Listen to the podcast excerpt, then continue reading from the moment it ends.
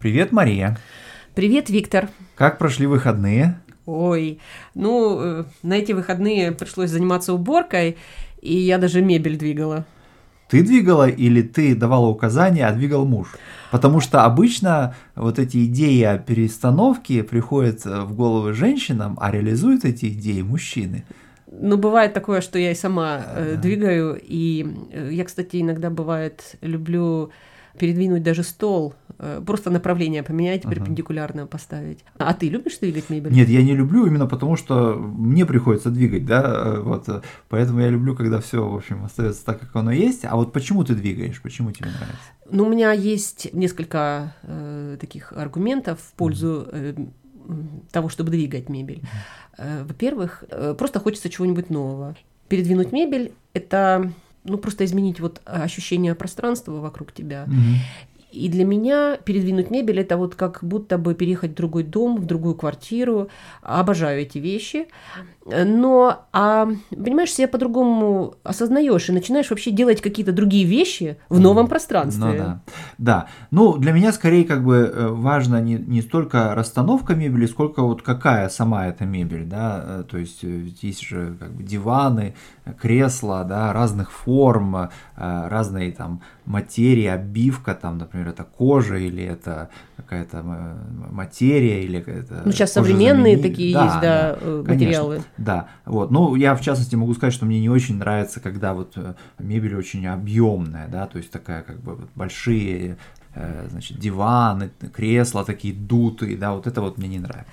Слушай, а ну, наверное, поэтому ты не любишь мебель двигать, ну, двигать mm-hmm. большие mm-hmm. какие-то объемные э, вещи очень трудно. Ну да, да, плюс они занимают много места, да, и если, допустим, у тебя не очень большой дом или там квартира, да, то ну, они просто займут все это место и будет как-то стеснено, скучно, что ли. Ну, я здесь с тобой совпадаю, потому что я люблю мебель на ножках, но это связано э, даже не с тем, что там передвигать тяжело.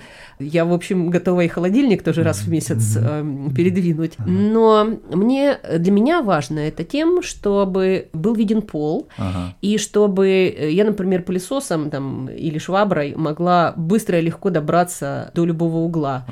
И вообще для меня порядок, прежде всего, это чистый пол, чистый в смысле и чистый, uh-huh. и свободный от мебели или свободный от каких-то, там, не знаю, предметов, чтобы не надо было передвигать, чтобы убрать. То есть, то есть тебе не нравятся ковры, да? Вот ковры на полу ты, ты не любишь? Ну, да, я, пожалуй, бы и там, где можно, я бы обошлась без ковра. Ага. Нет, ну мне, мне нравится вот когда виден пол, да, но какая-то часть этого пола закрыта там красивым ковром например. Но, конечно, ковер это всегда дополнительная как бы забота, да, то есть надо его постоянно чистить, добавляет хлопот. Ну да. А, знаешь, вот э, я подумала, что мебель вообще иногда используется нетрадиционным образом. То есть, если, например, очень большое открытое пространство. Я, кстати, себя не очень хорошо чувствую в очень больших и высоких комнатах. Угу. Я люблю высокий потолок, но в меру. И в комнате большой мне тоже нравится находиться, но, допустим, иногда вот работать не очень уютно угу. в огромном помещении. Я тут соглашусь с тобой. Я вообще мне не очень нравится вот так называемая открытая концепция да, пространства, да, вот как, которая сейчас на самом деле преобладает, наверное, в планировке жилья.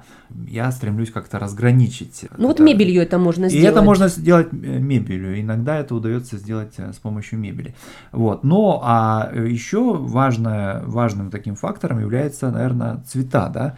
Вот когда вокруг нас преобладают цвета в какой-то такой гамме, которая нам нравится, мы в целом чувствуем себя комфортнее. Да, я знаю, что люди иногда вот покупают квартиры или дома, и когда выбирают, то цвет часто был, оказывается решающим фактором. Некоторые, ну я точности, точ, э, я точно знаю это за собой, что для меня очень трудно отделить цвет от планировки.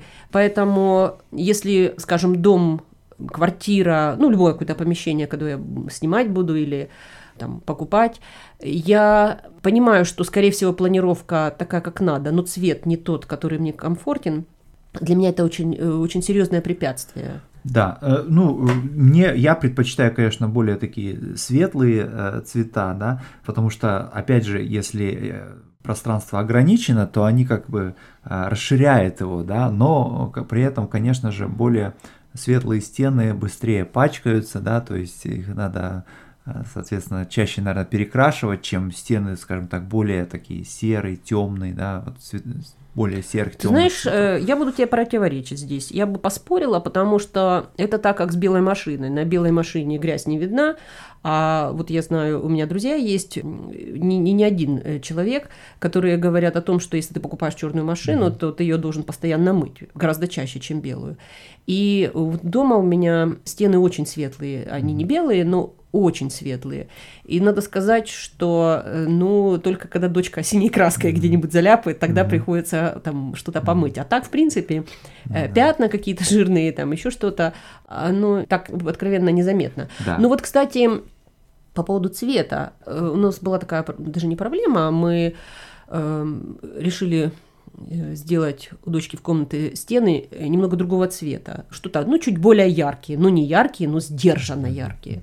И вот опыт этот нас научил, он, нас дал, он нам дал вообще понятие о том, как цвет меняется с объемом. Мы эту комнату перекрашивали три раза, потому что сначала мы выбрали цвет на образце, угу. на небольшом, и мне казалось, что это достаточно светлый, в меру яркий цвет. Когда мы покрасили, мы поняли, что в этой комнате находиться невозможно. Э, очень тяжелый. Цвет бросился со всех сторон.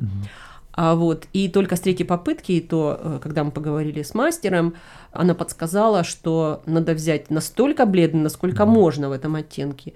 И тем не менее, комната сейчас выглядит очень ярко. Да. Ну, я соглашусь с тем, что, конечно же, когда а, помещение хорошо а, освещается, когда в нем много естественного света, а, конечно же, ну, наверное, не стоит слишком яркие цвета выбирать для окраски стен, но вот если речь идет о помещении, где естественного освещения немного, вот, например, подземный этаж, да, вот зачастую в домах э, существует подземный этаж, который э, можно благоустроить и тоже там создать комнату. Но это а, надо говориться, это явление для Северной да, Америки это, распространенное. Да, это, скажем так, характерно прежде всего для Северной Америки. Так вот, в таких помещениях, где немного естественного а, освещения, а, яркие цвета на самом деле могут быть решением, да, потому что они как бы восполняют как бы этот недостаток естественного угу. да, света. Вот в частности мы для нашего подземного этажа а, избрали ярко оранжевый цвет, и это было не очевидное решение, но мы в целом очень довольны, что мы... Знаешь, я бы, наверное, не решилась, и я не думаю, что для меня это было бы решением. Э, мне, конечно, важно, чтобы цвета было, цвет был, но его было не очень много.